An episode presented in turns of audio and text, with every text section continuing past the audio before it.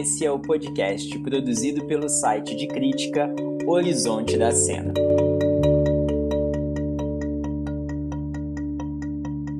Desde 2012, o Horizonte da Cena funciona como um site coletivo de críticas teatrais e ele foi fundado em Belo Horizonte pelos jornalistas Luciana Romagnoli e Soraya Beluzzi e atualmente conta com uma equipe de 12 colaboradores.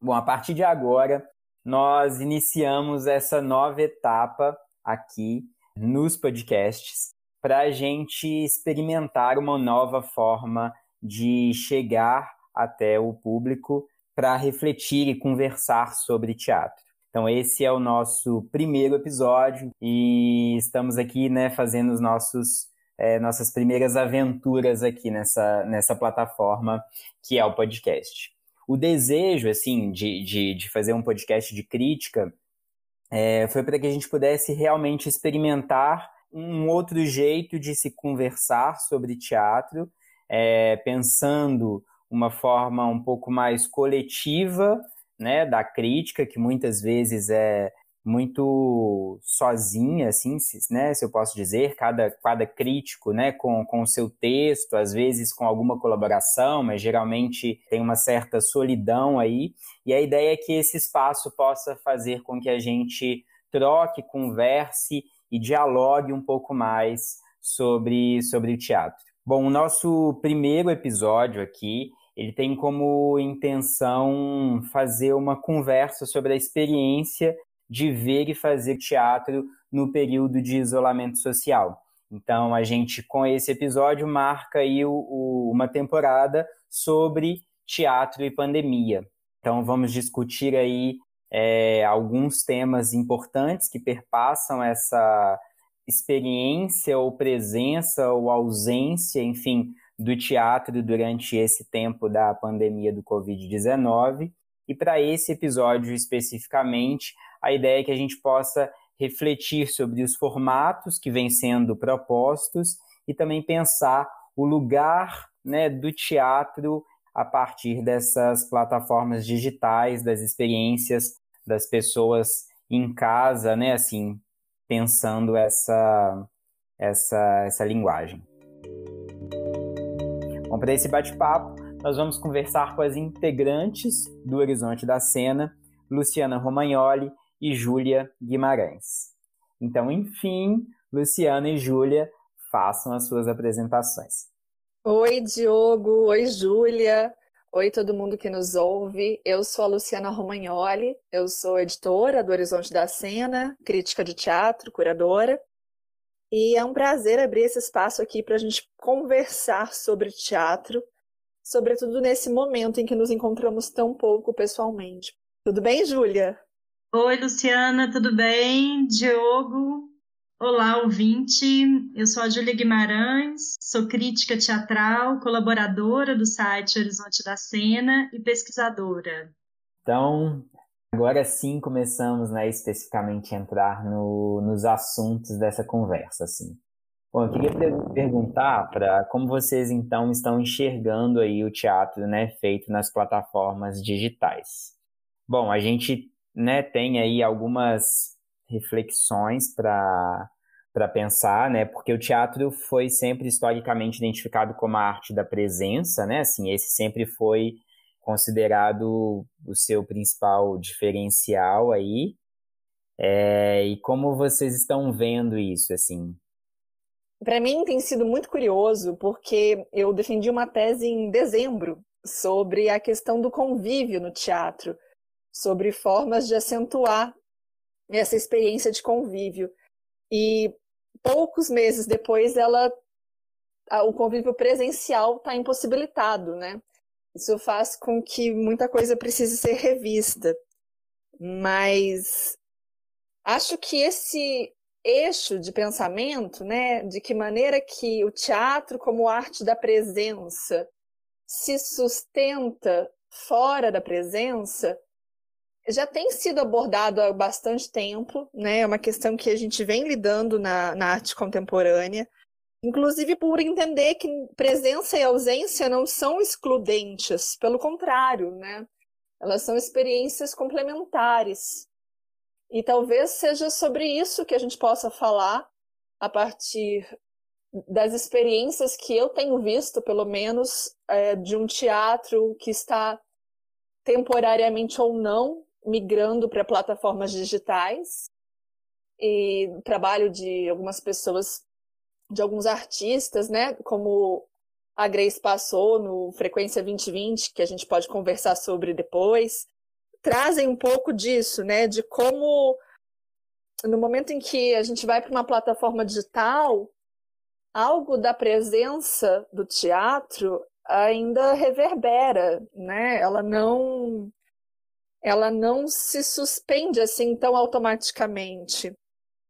E ao mesmo tempo, essa ideia de que algo diferencia o teatro não necessariamente quer dizer que que isso seja uma característica só do teatro, ou que só assim se possa fazer teatro, ou que isso torne o, é, seja esse o ponto que torna o teatro interessante, né? Acho que a gente pode conversar um pouco sobre isso. Sim, é, também fico pensando que esse momento atual, por mais que de alguma forma ele desestabilize algumas categorias que são, né, que são muito caras à linguagem teatral e que inclusive um, a gente vai ao teatro um pouco para isso, né, para para experimentar a copresença, né, para lidar com alguma materialidade que em outras plataformas ou em outras linguagens artísticas é, não aparece tanto quanto nas artes vivas, né? Que eu até gosto bastante dessa desse nome que fala mais das artes feitas ao vivo do que só o teatro, né? Mas ao mesmo tempo é interessante pensar, eu tenho achado interessante pensar sobre como de alguma forma desatar certos tabus mesmo, né? De que até em relação à tecnologia, que eu sinto que é, talvez tenha uma certa resistência, assim, de como, é, pelo fato do teatro ser pensado historicamente como arte da presença, é quase como se a tecnologia fosse uma, uma infratora ali, né? Quando essas categorias, né, presença, ausência, elas também se produzem como efeitos, né? Então, é, eu acho que, que tem muito de presença nesse teatro que está sendo feito online, também concordo é, com você, Lu.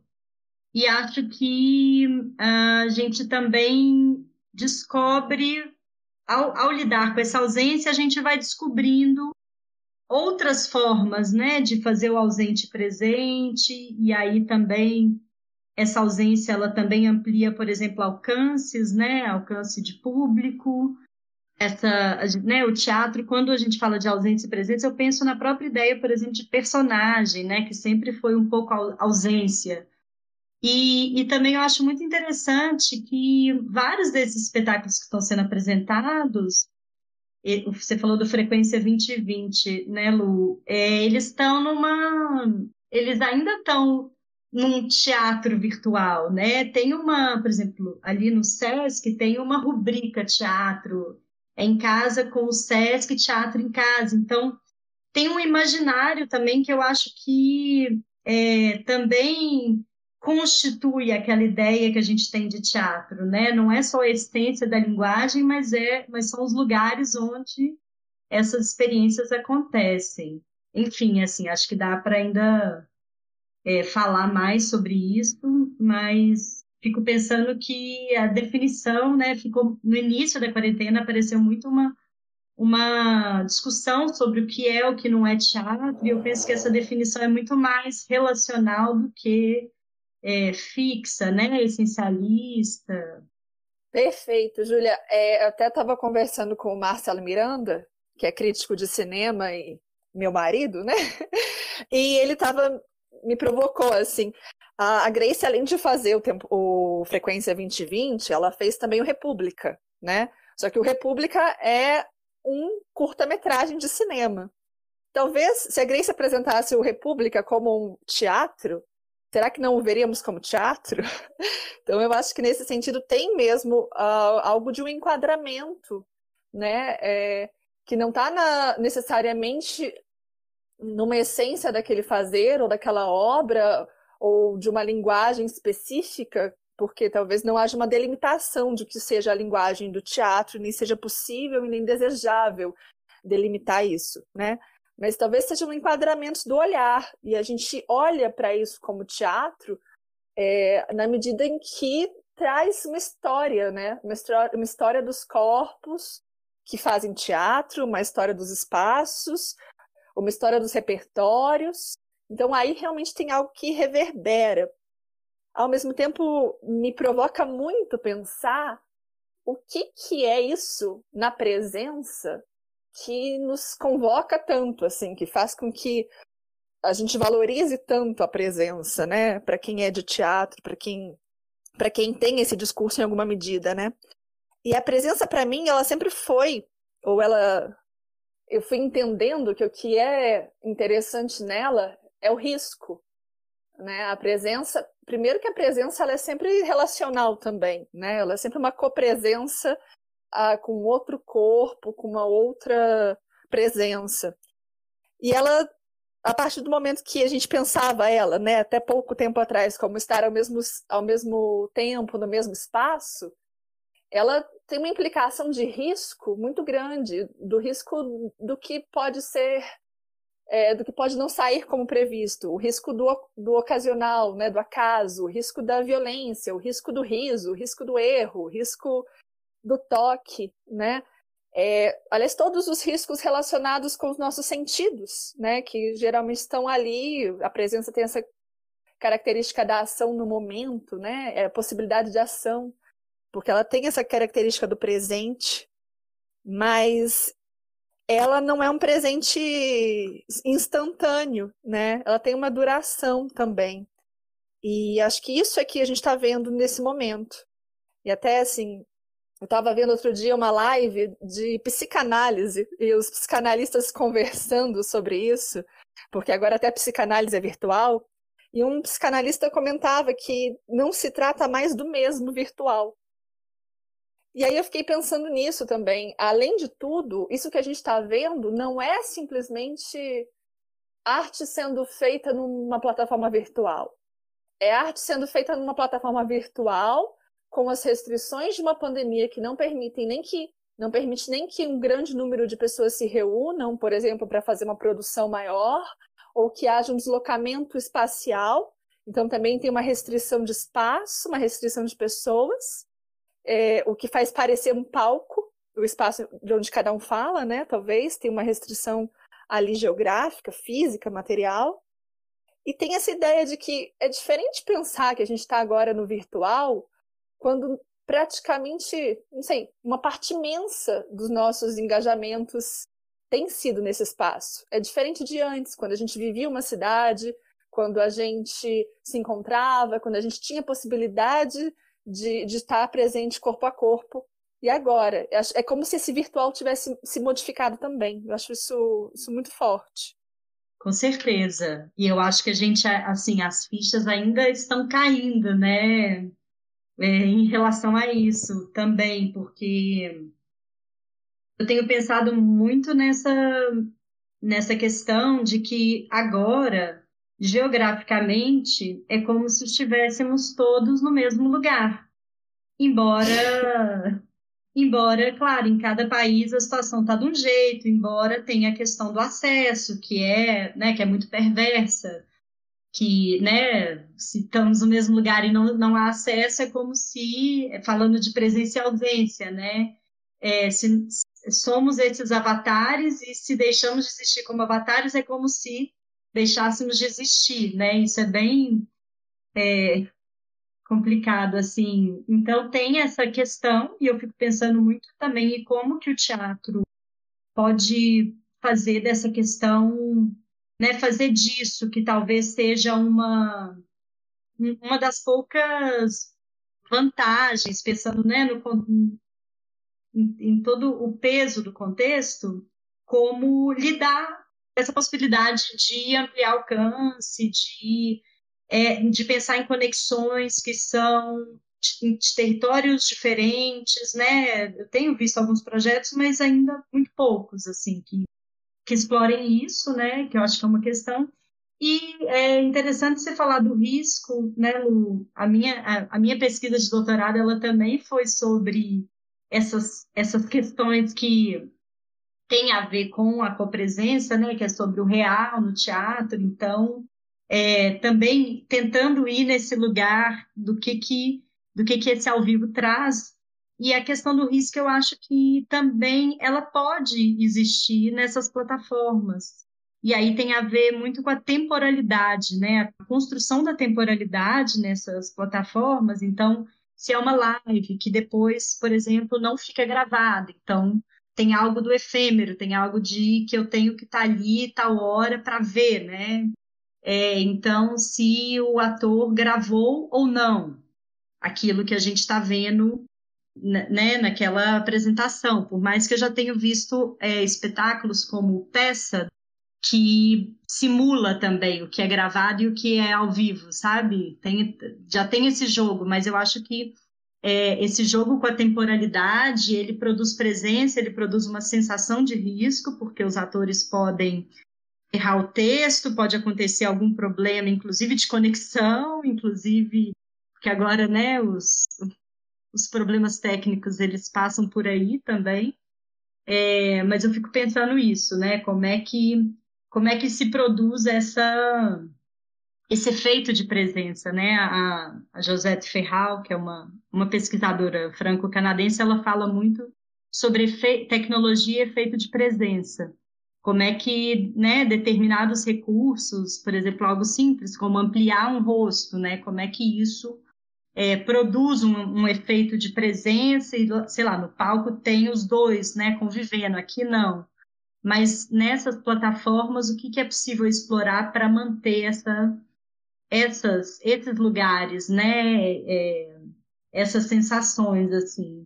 E claro, né, como estamos todos nesse mesmo nesse mesmo lugar e como a gente sente muita falta de teatro, né, então essas experimentações elas também vêm como como algo que também mata uma saudade, né? De alguma forma. E a experiência, ela é intensa em, em alguns casos, né? Mas a, a, eu até vi, assim, em outras lives, uma problematização de que essa, essa palavra presença não caberia tanto no lugar do tecno vivo. Só que eu, assim, eu discordo, porque eu acho que a experiência ela é, ela é produzida por, né, por uma série de efeitos, por uma série de proposições ali, tem muitas camadas. Então, é, essa é uma diferenciação que eu não faria tanto, né? O que se passa com quem vê é muito subjetivo e às vezes pode ser até mais intenso do que uma experiência ao vivo, né, presencial, enfim. É, eu acho curioso, eu acho interessante assim pensar, não de modo excludente, tem ou não tem, mas pensar em diferenças. Eu acho que são efeitos diferentes, é, diferentes gradações, porque a presença não é uma questão só de intensidade, né? A gente pode estar no teatro e presencialmente, com outro corpo diante da gente, e a nossa atenção flutua. Né? Então não é uma, eu acho que a questão não é só de intensidade, mas há coisas diferentes que podem acontecer. Os riscos são diferentes, embora haja riscos nas duas. Então talvez sejam realmente se a gente mudar um pouco assim a, a, o parâmetro da discussão para se tem ou se não tem, onde tem mais, onde tem menos, onde pode ser mais intenso ou menos intenso, e a gente pensar que existem diferenças de cada suporte, de cada forma de mediação, de cada forma de relação corporal, é, me parece bem mais rico, assim, bem mais potente. É, ao mesmo tempo, então concordo demais com você que existe um risco imenso no, no ao vivo e me pergunto o que acontece com o ao vivo gravado, aquilo que foi, né, foi feito num ao vivo, mas há um arquivo gravado daquilo, e quando eu assista ao arquivo gravado do que foi feito ao vivo, que efeito isso tem? Também não acho que tem uma resposta geral. Concordo com você que tem uma subjetividade de cada espectador que vai contar demais aí. Isso eu, eu queria. Eu estava querendo perguntar aqui para você também, Lu, que era essa, essa questão do tempo, né? Assim, se a gente realmente pode, né, para tentar chegar em alguma alguma clareza um pouco maior sobre essa experiência de teatro é, nesse por essas plataformas e tal, se a experiência do ao vivo é fundamental, né? Assim, eu, por exemplo, vi é, o Frequência 2020 gravado. Acho que seria realmente muito diferente se eu tivesse visto ao vivo por N fatores, mas dos telefonemas, por exemplo, é, por entender essa dinâmica do risco, eu acho que é, que é muito interessante, né, te ouvir refletindo sobre isso também, assim. A gente tem, tem vários, né, espetáculos gravados durante a, a quarentena, é, e vocês assistiram algum destes gravados? Tiveram essa experiência também? Como, como que vocês viram esses gravados, assim, né? Já para a gente falar eles especificamente, assim. Então, eu vi alguns gravados, é, via, né, ao vivo também. Concordo com você, Diogo, que muda, né? Se você vê no momento em que é, em que está sendo gravado. É, também concordo muito com a Lu que é, são, são experiências diferentes, né? E, e, ambas são experiências que eu acho que é muito importante isso, não ficar é, é, nesse lugar de, de valoração, né? De melhor ou pior, e sim de entender a singularidade de cada experiência. Acho, acho muito interessante esse caminho, assim. Uma experiência gravada que eu vi foi o filme ensaio do Grupo Galpão, o Éramos em Bando, que ele é, até ganhou esse nome porque teve um processo de edição é, de um material extenso, né, que foi editado. Um dos diretores é um, um diretor de cinema, o Pablo Lobato.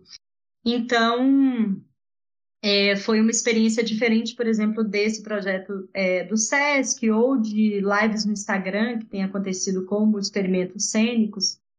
E, ao mesmo tempo, talvez por isso que a Lu falou antes, né?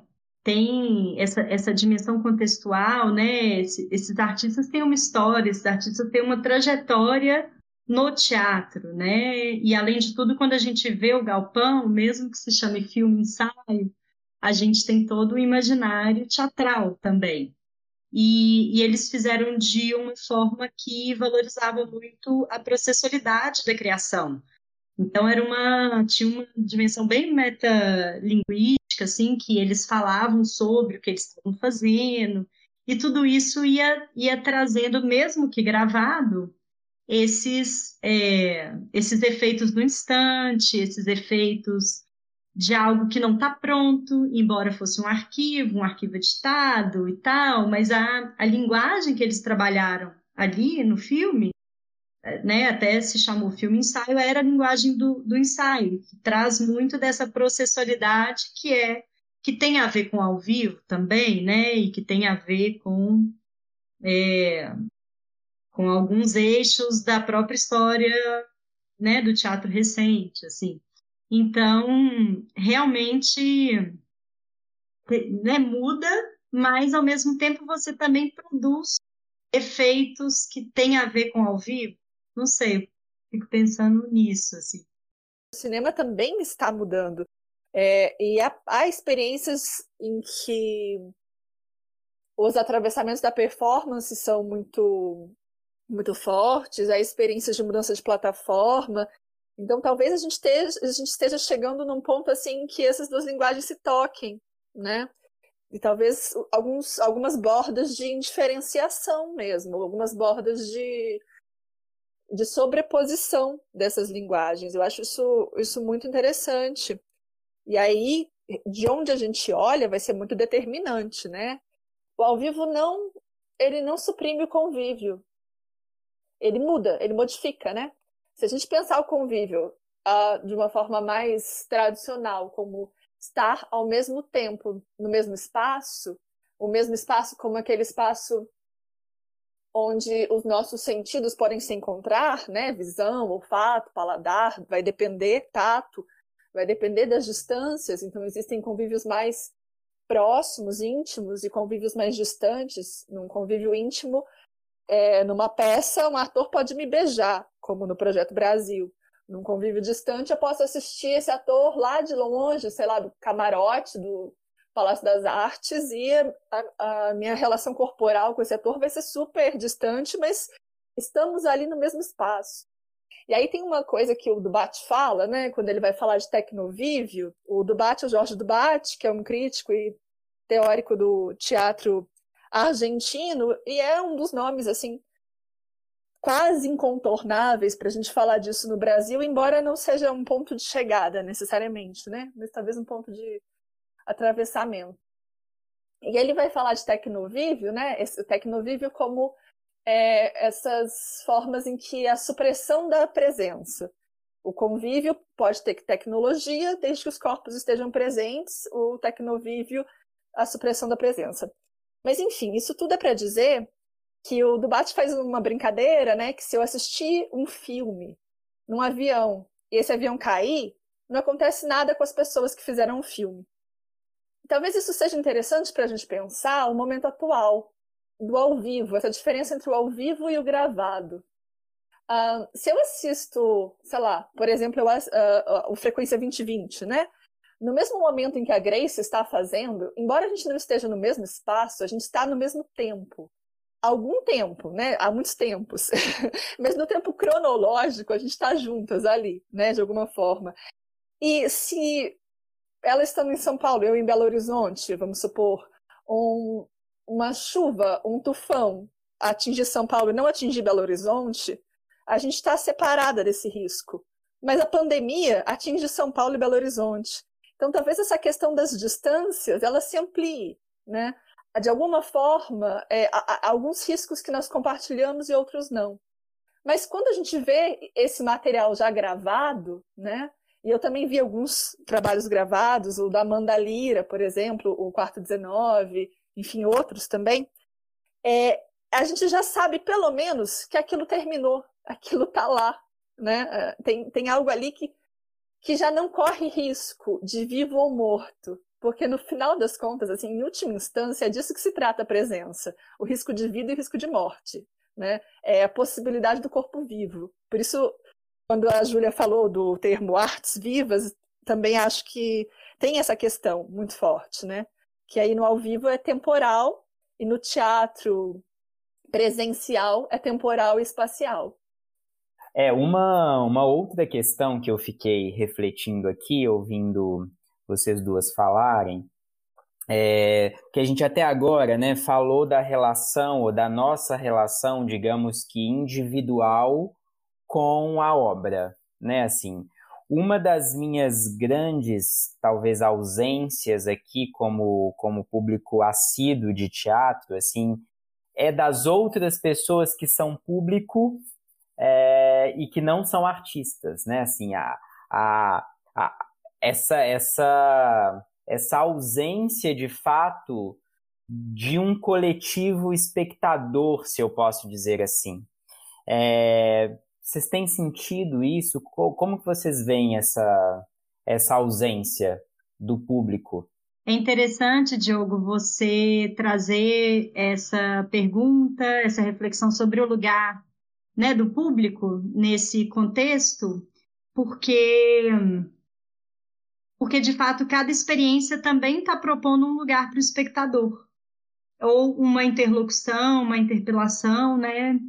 E, e tem me chamado a atenção as experiências que, que, de alguma forma, consideram essa presença, não só nos debates depois do espetáculo, que eles têm acontecido muito, né? Eu tenho visto vários projetos que, que convidam o espectador a conversar depois, o que eu acho muito bom, mas também esses é, experimentos que, de alguma forma, brincam com a presença do público. Então, um que me chamou atenção foi um experimento cênico proposto pelo Vinícius de Souza, dramaturgo daqui de Belo Horizonte, que ele criou no Instagram uma live no escuro.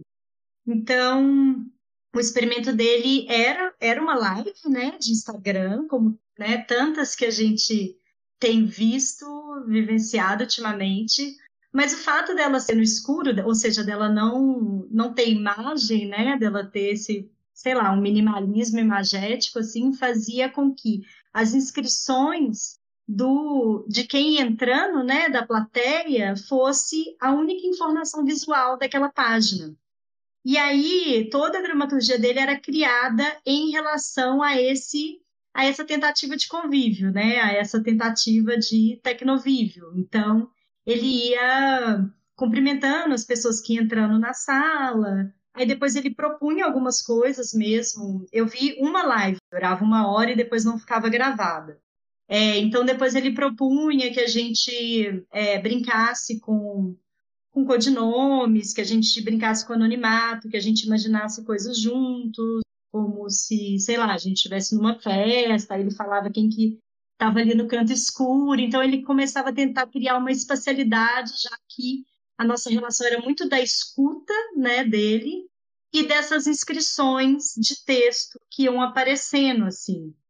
É, e aí eu achei muito interessante porque foi uma tentativa de, de chamar atenção em si para esse estar junto, né? Para o que, que é que, que é isso que a gente está fazendo juntos, assim. E aí vai dando esse sentido de convívio que eu acho que, por exemplo, falando em artes vivas, né, Lu? É, nesse termo que você também é, falou dele, a, é, as lives da Tereza Cristina, que são né, o sucesso do Instagram, e e também, né, digamos, seriam análogas às apresentações de música ao vivo, né?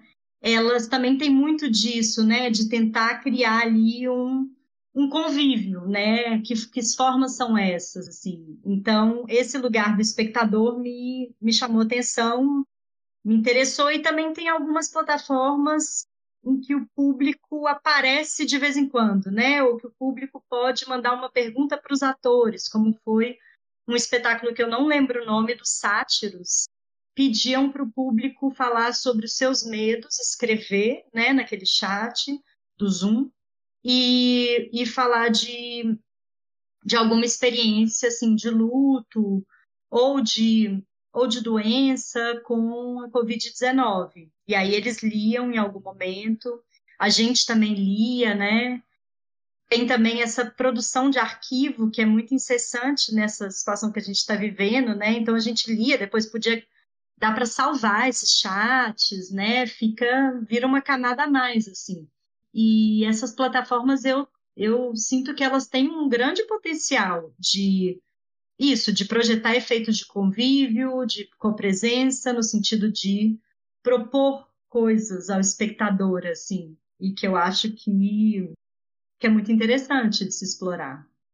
Acho que já dá, né, uma experiência de que você não está é, sozinho, né, assim, você não está ali assistindo é, sozinho, porque mesmo que eu veja lá os números de mil pessoas na live, eu acho que a sensação né, do, do, de entrar em contato com aquela obra sozinho, ela ainda persiste. Eu acho que talvez numa plataforma eu não tivesse experiência, mas numa plataforma talvez como o Zoom ou alguma outra é, né, similar, aí eu talvez é, né, a gente tenha assim uma, uma, uma recriação, uma possibilidade de criação desse coletivo que assiste, né, novamente, assim.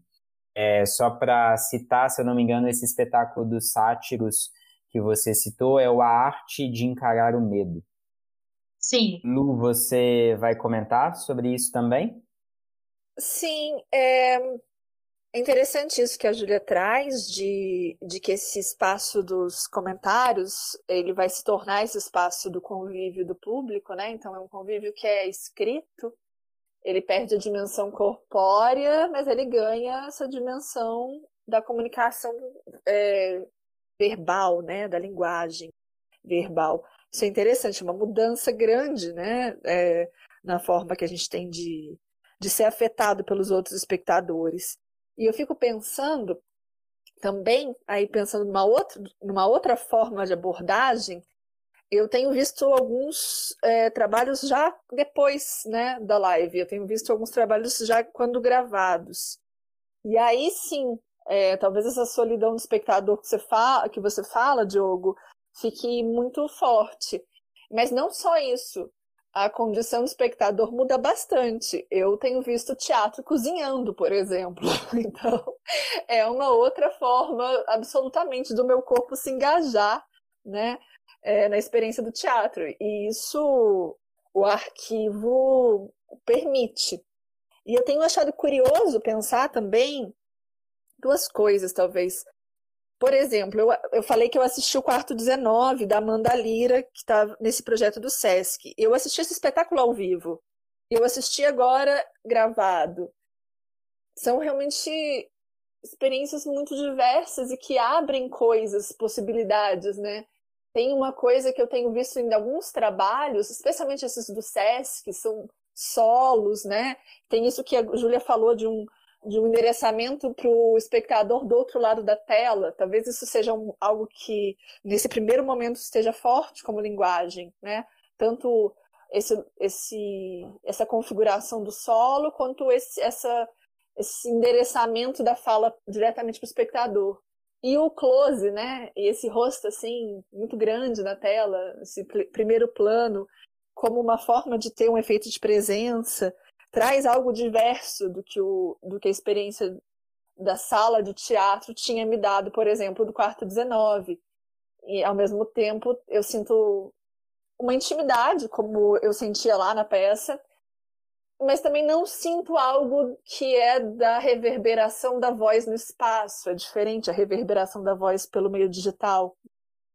E algo de que tem, tem um momento específico de uma cena que a Amanda Lira faz lá numa poltrona, que também tem uma outra dimensão quando é ao vivo, quando é a gente vê no teatro e quando vê depois. Então, eu misturei duas coisas aqui, mas é, é me interessa ver essas duas diferenças, né?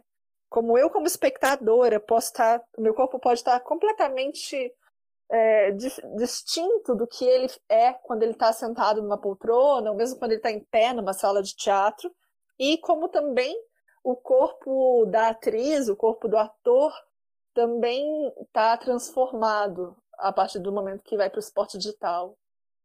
É, vou, vou, aproveitar o que você falou, Lu, só para pontuar duas coisinhas assim, que você falou sobre esse como assistir, né? Eu tenho pensado muito nisso, assim, porque até a dimensão é, corpórea, embora eu sei que você estava falando dessa, né, desse, dessa ideia de é, isso, né, no teatro a gente está tá em presença com outros, né, mas é, o modo como a gente assiste também, né, na nossa casa, também afeta sensorialmente, né, essa experiência, assim, e aí por exemplo, ver com a luz apagada, ver sentado, ver deitado, ver cozinhando, né? Tudo isso muda a experiência. E eu tenho até visto uns trabalhos que te, eu não lembro qual que eu vi que te pedia para ver sentado, sabe?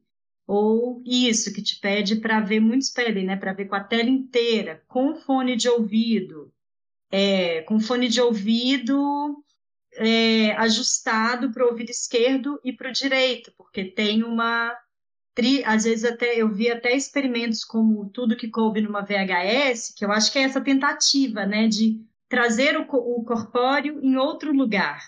Então eles tinham tinha uma é um trabalho do Magilute, daquele é, grupo de Pernambuco, né, de Recife, e tudo que coube numa VHS era um era um experimento cênico um a um, ou seja, um espectador e um ator, né? E aí uma da, um dos arquivos que a gente recebia era, que eu também não vou falar muito dele, senão perde um pouco a graça, assim, tem uma certa surpresa, mas era uma uma gravação tridimensional, assim, não sei nem se é essa palavra certa, biauricular, que fazia era como se o tom passeasse pela sua cabeça, a sensação física era essa, né? Assim, então esse como assistir, eu tenho até experimentado formas assim para ver o que que o que que de alguma forma faz a experiência melhora mesmo. Quando, quando eu chamo de melhorar a experiência, eu eu estou falando da isso, da intensidade dela no sentido da minha do meu engajamento com o que eu estou vendo, né? Assim. E aí uma coisa que desse assistir nessas peças, né, Lu, que a gente assiste ao vivo e, e depois assiste essa versão, é, que aí já me parece que é muito diferente também de ver a versão teatral filmada, né? Essas adaptações que têm sido feitas, esse gravado como é, o quarto 19 ou como Mata Teu Pai, é, que tem uma adaptação para a linguagem. Eu, eu tenho achado muito interessante isso. Até li um texto do, do Oderbal, Freire Filho, que ele falava ah, o teatro filmado vai ter a ver com o futebol filmado, assim, enfim, tem as duas opções.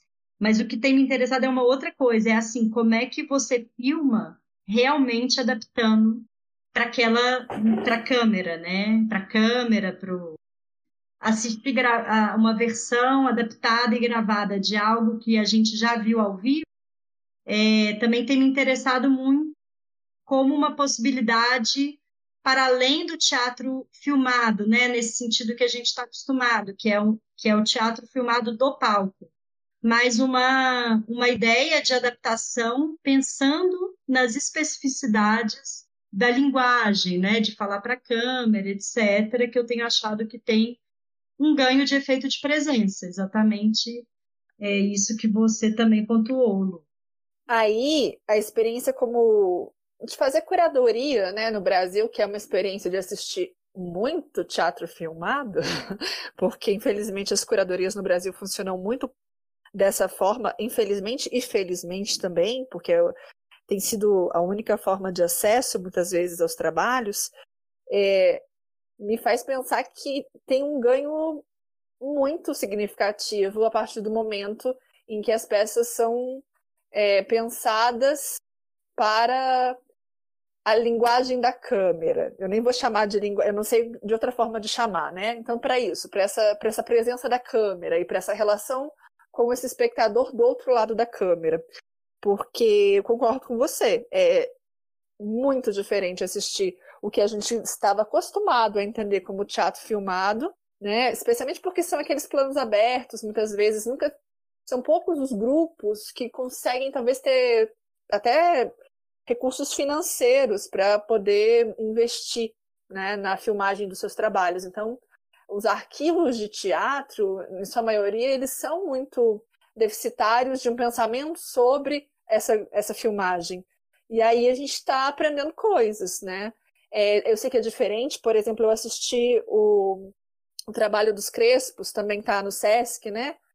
Tem uma questão também de que é, os espetáculos estão sendo repensados de acordo com as restrições da pandemia, né? Então, é, a gente não tem mesmo o mesmo espaço cênico que a gente estava acostumado. Então, às vezes o, o, número de atores é reduzido. Alguns dos trabalhos que eu tenho visto têm tido adaptações nesse sentido também, né? E isso interfere na linguagem, com certeza.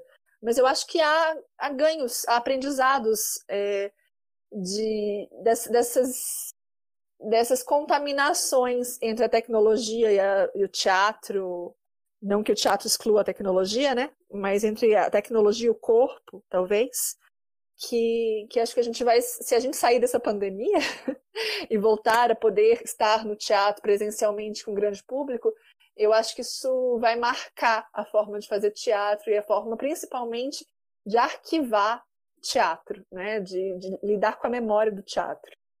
É, mudando um pouco, um pouquinho de assunto e retomando uma, né, uma fala da Júlia lá no início, é, eu queria trazer uma reflexão sobre o alcance de público e o acesso a esses, a esses trabalhos virtuais, né, assim, pela, pela internet, pelo YouTube ou pelo Instagram, assim. É, nesse, agora, né, em abril, o IBGE lançou uma, a estatística, né, das pessoas com acesso à internet no Brasil e a gente tinha aí é, em torno de 46 milhões de brasileiros que não tinham acesso à internet em 2018. Isso faz né, a gente é, pensar sobre como né, essas pessoas, esse já é um debate que está sendo é, muito, muito explorado, tanto na educação quanto em outras, outras áreas, até de acesso à informação, né? Mas eu acho que cabe aqui a gente tecer algumas reflexões é, sobre as artes, né? E sobre essa, essa ausência também ou presença da, da, das linguagens artísticas, do teatro especificamente, para esses milhões de brasileiros que não têm acesso à internet, assim.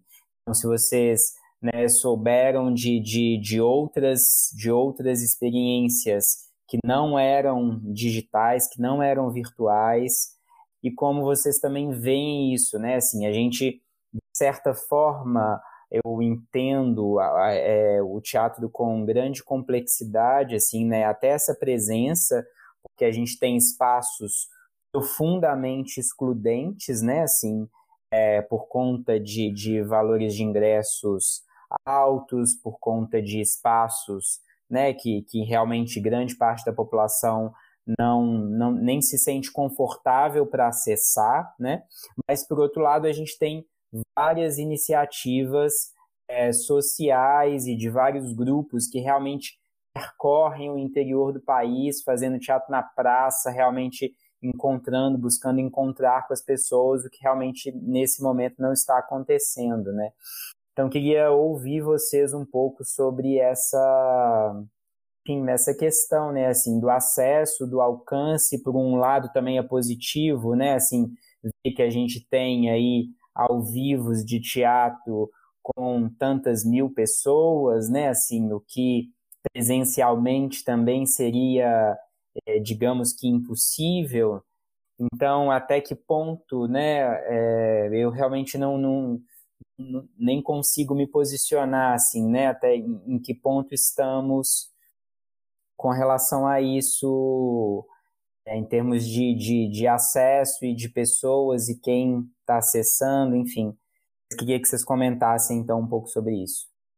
Então, Diogo, é, eu, claro, eu não estou totalmente a par do, do que tem sido feito na educação. Eu sei de algumas iniciativas, é, por exemplo, das universidades públicas, né, para solucionar essa essa equação que, que não estava fechando entre né, é, inclusão, acesso e ensino à distância, já que o ensino presencial vai demorar a voltar, que realmente a, o esforço né, de muitas dessas universidades é, federais, por exemplo, que é um contexto que eu conheço um pouco mais, é de viabilizar esse acesso para o público, né, para os alunos, etc fico pensando que as instituições de, de arte e cultura, assim mesmo com toda todo o contexto econômico problemático, acho que poderiam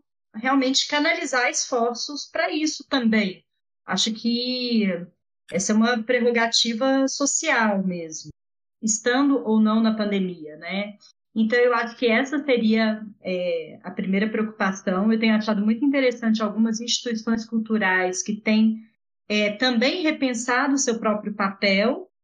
E aí, pensando nessa, nesse primeiro passo, que é a preocupação com acesso, com inclusão, se a gente pensa que, que aquilo que eu falei antes, ao, ao estarmos num contexto em que ninguém pode sair de casa, estamos todos no mesmo lugar se tivermos o acesso, né? Então, é, como é que pode ser, por exemplo, interessante uma série de oficinas ou um, um diálogo de criação entre, inclusive isso, né, entre diferentes cidades do interior, que muitas vezes, por falta de, de orçamento, por uma série de questões é, não se encontram artisticamente, né? Esse, essa potencial ampliação de alcance, desde que haja democratização de acesso, ela é muito interessante também, né? Claro que tem todas, né? É, é preciso ter muito cuidado, né? No momento em que, é, por exemplo, o ensino à distância é uma, uma prerrogativa né, de algumas forças políticas que também estão interessadas em privatizar ensino, falando disso para a gente também pensar na, na cultura, né?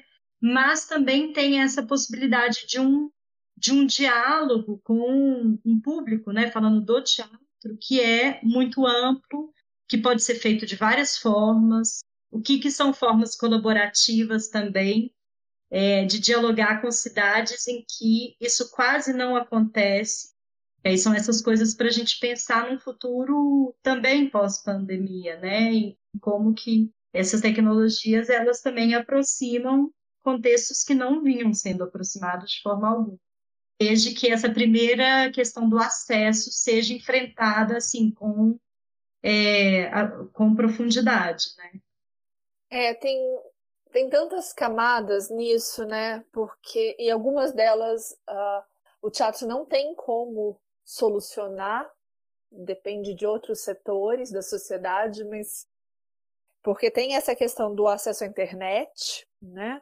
Então, as pessoas que não têm acesso à internet estão excluídas nesse momento da experiência de teatro que uh, usa essa plataforma. E as outras experiências que eu tenho visto, por exemplo, tem alguns lugares, eu sei que em Curitiba teve drive-in de teatro, mas aí a pessoa precisa ter carro, que é uma outra forma de exclusão, né? Nesse caso até era você te, tinha que ir de carro até um certo espaço e ouvir o áudio pelo WhatsApp, se não me engano.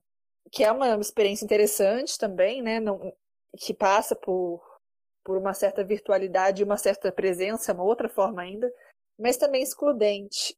Tem algumas uh, iniciativas de janela, né? A janela como esse espaço, como esse palco caseiro, não sei como chamar, mas que talvez seja algo que é, não demanda a, o acesso à internet, mas aí tem a outra restrição que é a geográfica, né? É aquela vizinhança.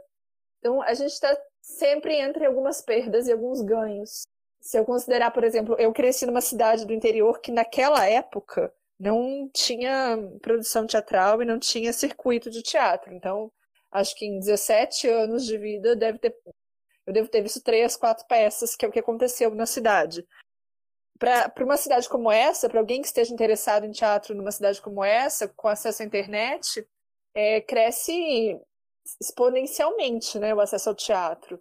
Para a gente mesmo em Belo Horizonte, né, cresce exponencialmente o acesso ao teatro, porque a limitação geográfica, que sempre foi uma questão, ela vai embora e muito da limitação temporal também, né, vai embora a partir do momento que esses arquivos ficam disponíveis na internet por um tempo maior. Mas é isso, ao mesmo a gente está ganhando de um lado, perdendo do outro, com ainda um, um, grupo grande de pessoas excluídas. Tem essas iniciativas, né, como de universidades federais é, que estão abrindo processos de, acho que bolsa para poder subsidiar acesso à internet para alguns alunos. Então, talvez se isso se perpetuar fosse importante também na área da cultura. Mas é, é, é, basicamente isso. Eu acho que a gente está sempre é, cobrindo um pouquinho e descobrindo do outro lado. É, sim, eu acho que essa. No geral, né, talvez a gente entenda que se a gente realmente não tivesse essas, né, essas 46 milhões de pessoas aí excluídas tecnologicamente, elas não estão excluídas só, né, do teatro, elas estão excluídas de mais é, várias outras coisas, né, como a interação social pelas redes sociais, as próprias das oportunidades da educação à distância que nesse momento são tão importantes. Acho que a questão realmente ultrapassa, né, mas sim, mas acho que era realmente importante a gente a gente comentar sobre sobre ela. Acho que teve também é realmente essas algumas, né, poucas experiências aí realmente de, de alguma, alguma, alguma forma, né, algum modo de, de fazer teatro com essa presença limitada, né, assim, com determinadas, com, com isolamentos, assim. Diogo, posso, é. É, mais uma coisa que eu queria acrescentar, se eu puder? Sim. É que também, não só o acesso à internet não é o suficiente, né? É, a internet é uma terra imensa, um território imenso.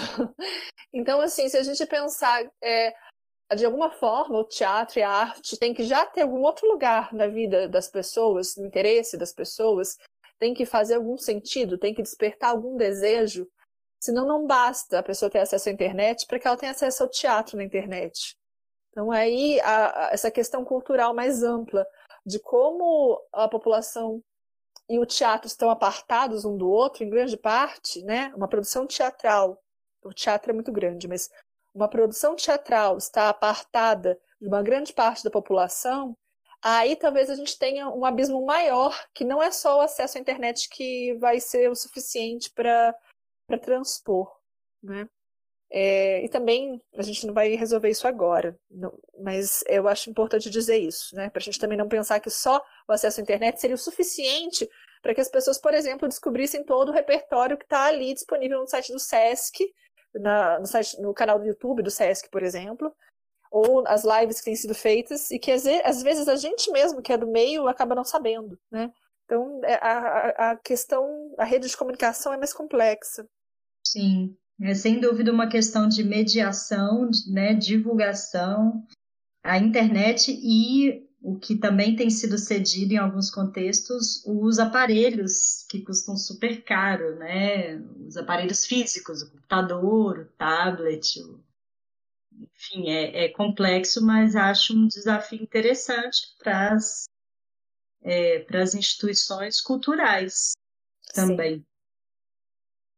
É, exato. E, e, avançando então um pouco mais ainda, né? Assim, é, é como os artistas, né? Assim, aí voltando para eles, né? Agora, é como eles também estão pensando as suas criações virtuais e digitais, né? Quem que é o público que eles estão é, considerando, né? Assim, é, então pensando um pouco no que vocês é, trouxeram aqui de algumas dessas experiências, me parecem que são todas é, experiências é, eu não gosto, não gosto dessa palavra que eu vou usar, mas talvez vou usar só porque eu também não tenho outra, é, que são para iniciados, né? Assim, então eu, eu, consigo me relacionar, eu acho, com frequência 2020, porque eu vi dois daqueles espetáculos, eu só não vi o Mata Teu Pai, eu tenho memórias daquele, né, daquele texto, eu compartilho daquela mesma frequência, né? Assim, pensando bem na, nessa essa ideia, né, da Grace ali na construção do trabalho que, que para mim foi super rica, foi super potente pensar nessa essa frequência, né, naquilo que naquilo que chega aqui, embora não seja realmente teatro, né? Ela até abre, Júlia, até ia comentar que você falou isso lá atrás, né, da saudade, ela abre mesmo o trabalho falando isso, né, que saudade do palco, que saudade da rotunda, que saudade até do, do é, teatro esvaziado, de certa forma, né? Alguns casos, assim. É, mas acho que essa produção, até agora, né, ela está entendida aí para quem já é público, né? Então, talvez também seja um, fosse um passo, ou pode ser um passo no futuro, que a produção também se volte para aqueles, para esses, né, assim, que não têm o teatro na sua, na sua rotina, que possam acessar esse conteúdo né, e, e se relacionar com ele de uma forma é, bem positiva e inclusive a partir daí passar a formar mais público para o teatro, né, assim, é, porque o teatro a gente, né, a gente não, não, pode negar isso, né, essa fala da Grace já, já traz um pouco essa coisa do esvaziamento, da, da falta de público, mas já era uma recorrência, né, eu acho, nas nossas é, nas nossas vidas, né? Assim, muitas vezes é, espetáculos mais esvaziados e a nossa né, pergunta é uma pergunta que paira sempre no ar de onde é que está né, esse público do teatro, assim. É, então, se a gente talvez souber, né, aproveitar esse momento, ele pode ser justamente um gatilho, um momento chave está numa retomada do presencial e a gente ter o dobro de pessoas que a gente tinha frequentando teatro porque elas voltaram a se relacionar com essa linguagem elas não estavam se relacionando há mais tempo. Né? Eu tenho particularmente uma esperança, de fato, de que a gente tenha sim uma, uma, uma força e uma valorização né, de todos esses encontros que a gente tinha antes é maior e que isso provoque realmente as pessoas a mais encontros no futuro. Eu acho que mais encontros também no teatro, né? Assim. Olha, o meu lado otimista, que ainda sobrevive ocasionalmente, pensa como você, Diogo. Até assim, penso que depois de tanta restrição, depois de tanto isolamento que uma parcela da população está vivendo, né? Também não é todo mundo, por vários motivos, alguns de necessidade, mas depois disso, será que não virá uma sede de convívio, uma sede de presença? Tem gente que está sozinha em casa três meses sem o toque de ninguém, né? E aí a presença do teatro às vezes é um toque também, às vezes é um olho no olho tão perto que é constrangedor. Quem sabe tem o meu lado otimista diz que é possível que a gente saia daqui com uma sede de viver isso de novo quando houver a vacina. E a outra esperança que eu tenho, concordando com você em parte, Diogo, é que essas plataformas, essas instituições que colocam trabalhos para cinema, trabalhos de música, trabalhos de teatro juntos agora online, quem sabe realmente haja uma possibilidade de trânsito entre espectadores e alguns que descubram o teatro, né? Alguns que não são espectadores de teatro, percorrendo ali as opções dessas plataformas, se, se sintam interessados em ver e possam entrar um pouco nesse universo. Acho que dos trabalhos que eu vi, Talvez o da Grace seja o que mais deliberadamente joga com isso, né? Joga com a questão de uma perpetuação da perturbação do teatro, né? Como é que a perturbação do teatro reverbera nesse momento em que não podemos fazer teatro como fazíamos antes.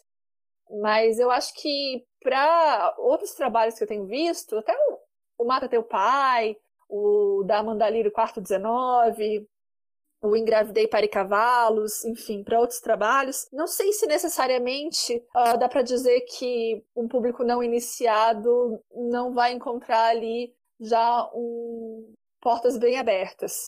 Eu não sei nem se eu diria isso do da Grace, mas eu entendo que o, o Frequência 2020 de fato trabalha com uma memória, né? Mas nesses outros trabalhos eu não, eu não acho necessariamente que tenha essa barreira. É, eu também, eu também sinto que o próprio meio audiovisual, assim, por ser, pelo menos no Brasil, em Belo Horizonte, assim, ou no Brasil, a gente pode falar no Brasil do modo geral, ele está muito mais no cotidiano das pessoas do que o teatro, né, propriamente dito, e aí tem uma série de fatores que nem dá para falar é, disso aqui agora, é, eu acho que pode sim funcionar como um convite, funcionar como um estímulo, né? Essa, é, às vezes tem até um lado caseiro que tem aparecido nessas, nesse teatro online, né? O teatro digital, sei lá, experimento cênico na rede que, que eu acho que chama um certo tipo de espectador que talvez por uma série de questões ou de preconceitos assim não não se anima muito a ir ao teatro, né? E acho que, sendo otimista, isso pode ser um ganho interessante. Mas, novamente, as mediações, né, as formas de divulgação, elas vão interferir muito né, na, na, na concretização disso que a gente, de forma otimista, vislumbra, né? Sem dúvida, sem dúvida. Acho que realmente a, pensar também a mediação, acho que a gente pode até algum dia se debruçar um pouco mais sobre esse assunto aqui, né, nessa nos podcasts, numa relação da crítica e mediação, inclusive, né, fica como, como uma perspectiva de conversa para o futuro, né. Agora, sim, a gente precisa finalizar, queria agradecer, então, a, a, né, a participação de vocês, é, vocês querem colocar só mais alguma coisa para gente, a gente encerrar? Ah, eu gostaria só de dizer que está tudo acontecendo ainda, né? E é bom É bom essa esse momento também que as coisas estão se transformando e a gente não precisa fechar as nossas ideias sobre nada, a gente pode se manter bastante aberto. E a partir disso, agradecer você, Diogo, agradecer a Júlia pela conversa e quem nos ouve nesse momento por nos acompanhar nessa primeira experiência.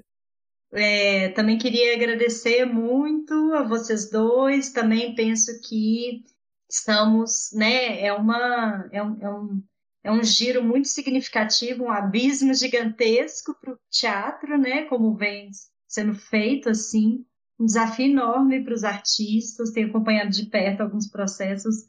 É bem assim, é bem cruel em algum sentido também. É, e tenho visto muito uma isso, uma crítica é, institucional, né, uma crítica às plataformas onde estamos, que também, para finalizar, acho que é bom lembrar disso sempre, assim, né, e, e agradecer muito a vocês dois, Diogo, é, pela companhia, pela conversa, é isso.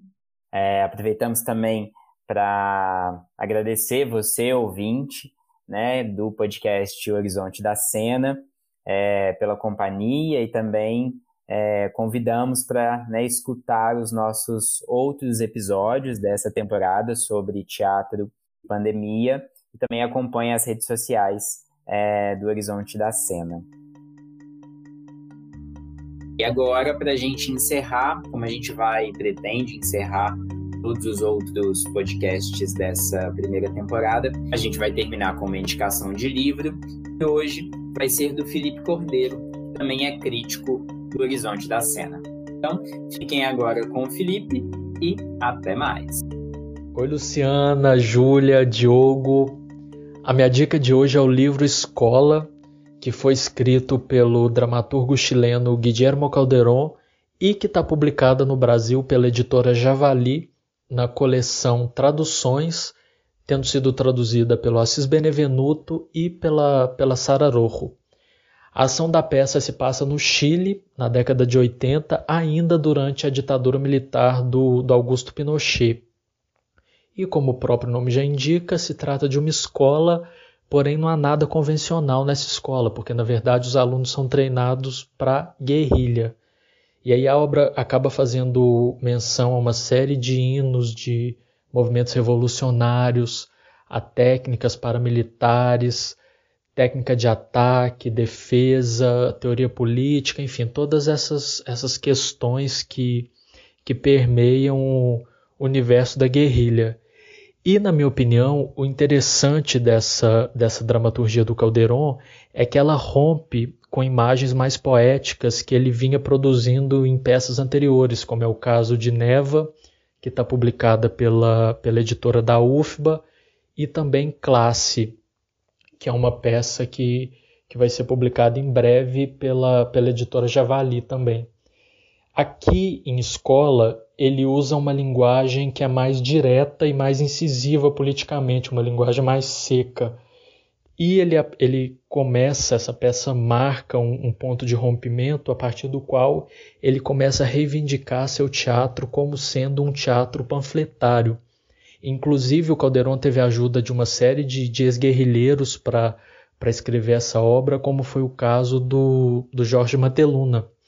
Enquanto é interessante dizer que enquanto a peça ainda estava em cartaz, estava circulando pelo Chile, o Mateluna foi novamente preso, porém já nesse momento não pela, pela ditadura militar, mas já em contexto de, de democracia. A peça Escola é de 2013. E aí, por esse motivo, ele acaba sendo preso injustamente. Existem provas, enfim, que, que corroboram isso. E a próxima peça, a peça que sucede Escola na, na teatrologia do, do se chama justamente Mateluna. Mas isso não é assunto para agora, esse é assunto para uma, uma próxima indicação. A gente fica por aqui, um beijo e até breve.